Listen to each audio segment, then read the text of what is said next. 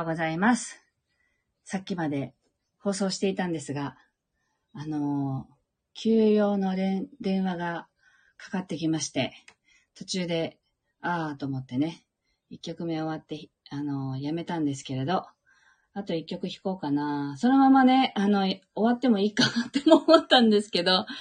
少しお待ちくださいって言っちゃったんだったっけなとかいろいろ思ってやっています。はい。皆さんすいません。途中でライブを切ってしまいました。はい。というわけで、えっと、もう一回続きをね、弾いていこうかなと思います。あ、ここどこですか？って、あ、ロッカさん、ここはですね、泣き人村っていうところにある泣き人城跡ですね。あのーいっぱいね、実は沖縄の小さい島ですけど、あちこちに実は城跡があるんですね。で、なんだっけ、世界遺産にね、あの、琉球城石だっけ？なんか、首里城をはじめとした、そういう、あの、お城がまとめて、あの、世界遺産に登録されてるんですけど、それを機に、いろんな、その、今まで手つかずだったところとかの復元がもう一回始まったり、あのーなんて言うんだろうな、駐車場が整備されたり、あの、無料だったところが、あの、料金制になったりとかね。いろんな整備が一気に進んでるんですよ。まあ、それはそれで全然良くなく、あの、悪くなくって、あの、行きやすくなったっていうのはあるんですけど、もう長いこと行ったことがなかったんで、昨日ドライブがてら、あの、はい、城壁です、これは。城壁で、あの、はい、いっぱいあるんです。ただ、綺麗に復元されてるのは本当に首里城だけで、他は本当にこの場所に、あの、本殿が立ってましたとか、あの、ここに柱があったんですっていう、城壁はね、こんな形で綺麗に、あの、復元されたり、残ってたりするんですけど、中に入る入ると、あの、お城っていうのは実はなくて、この場所に何がありましたっていう、こう、石が置かれてたりとかっていう、そんな感じですね。それでもものすごく開けていて、基本的に高いところにやっぱりありますので、海が見えてね、とっても景色がいいんですよ。なので、とても気持ちいい、あの、場所でした。はい、城壁です。で、以前は、ここほとんど森だったと思うんですよね。だからこんなに城壁がむき出しになってなくって、こんなんだったっけっていう感じだったんですね。行った私たちも。なんか、森だった気がするけど、みたいな感じで、やっぱ中に入ると、石の色がね、赤くなってるところもあったりして、だから、あのなんていうの、本当に古いものは、ちょっと赤みがかってて、これは多分石灰岩ですけど、あの、石灰岩って最初は白いけど、どんどん黒ずんでいくんですよね。あの、首里城のとこもそうですけど、あの、色がね、新しく復元したところは、あの、白いんですね。で、どんどん、こう、褐色がかって、褐色じゃないか、あの、黒みがかっていく感じなんですけど、とってもいい場所でした。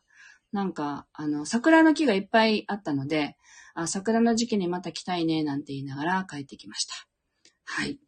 ぜひ、おすすめです。いっぱいあります、お城は。あの、何箇所か。で、城壁がきっちり残ってるところもあれば、やっぱりそうじゃないところもあるんですけど、それでも、必ずあの、拝所って言ってね、あの、お祈りする場所があって、あの、そこをまあ、ご挨拶したりとかするんですけど、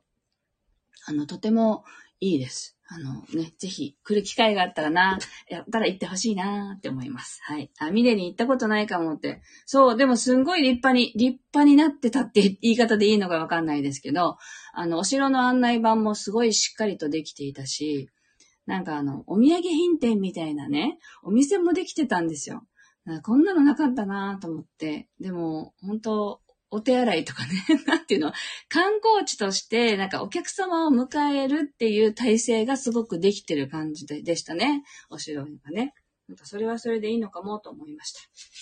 はい。えっと、今日はね、ちょっとね、あの、週明けに意外、胃の調子が悪いんですっていう話をね、したりしたんですけど、あの、だいぶ良くなってきて、あの、なんだかよくわからなかったので、あの、本を見てたんですよね。あ、ロッカさん観光地になるのかもって。そう、多分ね、あの、やっぱり今はね、だいぶ減ってますけど、あの、この、なんていうの、世界遺産っていうので巡る人がいるはずなんで、その意味もあっていっぱいね、あの、本当に、ほとんどの場所が首里城ぐらいだったんじゃないかなと思うんですけど、あの、入場料がかかるのはね。でも、今多分、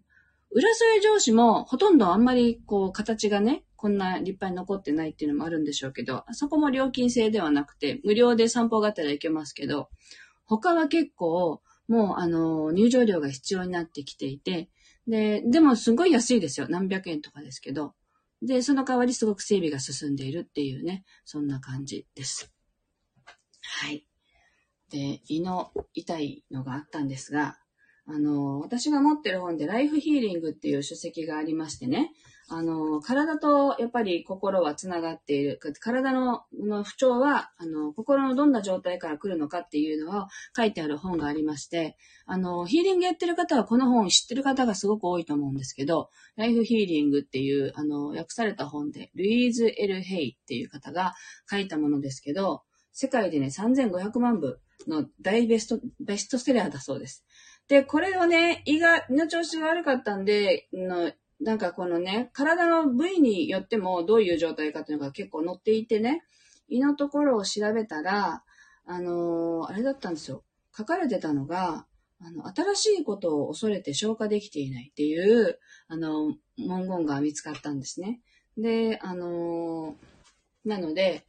そこの新しいものに挑戦してる時とかっていう時期にそういうことが、ストレスが、負荷がかかってんのかって思って、実際、実は先週末から、あの、自分の理想、10年後こうなりたいなとかいうね、理想を書き出したりとかして、あ、こ、ここに行くためにこんなことしようとか、いろいろあの、設定し直したんですよね。で、そこに向かって今、あの、動きを始めているところで、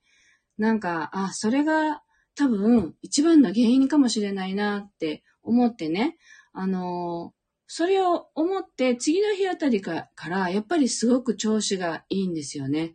だから、あの、多分緊張でこう、やるぞと思ってるけど、どっかに、人間って変化するのは、変化したいと思ってても、実際には、あの、潜在意識的には変化を恐れてたり、変化したくないって思ってるね、このままがいいって思ってる自分がやっぱりいるので、あの、表面的には変化するぞって思ってても、そうじゃない自分が実は足を引っ張ってたりするんですよね。なので、ああもしかしたらそうだったかもしれないと思って、あの、すっかり良くなっちゃってね、あの、すごい元気になったんですね。なので、すごく、こういうのはすごく、あのね、ヒントになるのでいいなと思って読み返してるんですけど、あ、秋代さんがね、体と心は繋がっているのですね、読んでみますって。この本ね、すごくおすすめです。あのー、わかりやすいです、とても。なので、なので、先ほどのね、私の胃のやりたいことで新しいことを恐れてるんだっていうことに対して、じゃあどうしたらいいのかって言ったら、私は人生とうまくやっているって思いなさいとか、あの、どんな時でも新しいことを吸収して、全てはうまくいきますっていう風な気持ちに切り替えましょうっていうね。それを自分の体に読み聞かせるっていうんですかね。そういうことを、あの、なんていうのかな、ヒントをくれるので、とってもおすすめです。はい。あ、回復されてよかったです。ありがとうございます。はい。では、2曲目弾いていきたいと思います。ゆったりと弾かせていただきます。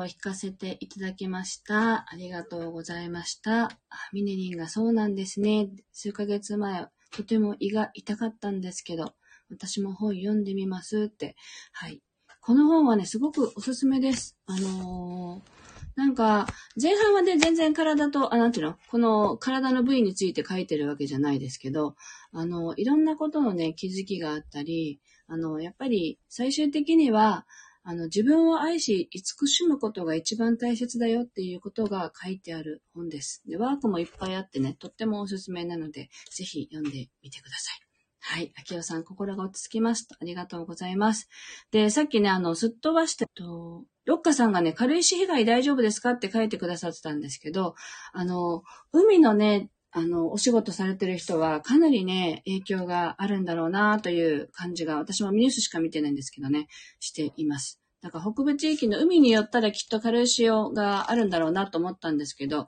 昨日海に行く時間がなくって気になってはいたんですけど、寄れなかったんですよね。なんか早くね、落ち着いたらいいですけど、結構ね、お魚が死んでしまったりとか、影響が出てるとか、あとは昨日ニュースで見たのは、久高島とね、本島をつなぐ、つなぐ船が途中からもう、あの、なんていうの、結婚しましたとかあったんで、船にも影響が出るんだなと思ってね、生活物資とかいろんな問題がきっと出てくると思うので、早く、あのー、改善するように祈ろうって私も思いました。はい。早く収まったらいいですよね。はい。というわけで、今日はここまでです。今日は金曜日なので、また週明け月曜日にね、あの、楽しくお届けできたらと思います。皆さんも楽しい週末をお過ごしください。今日もありがとうございました。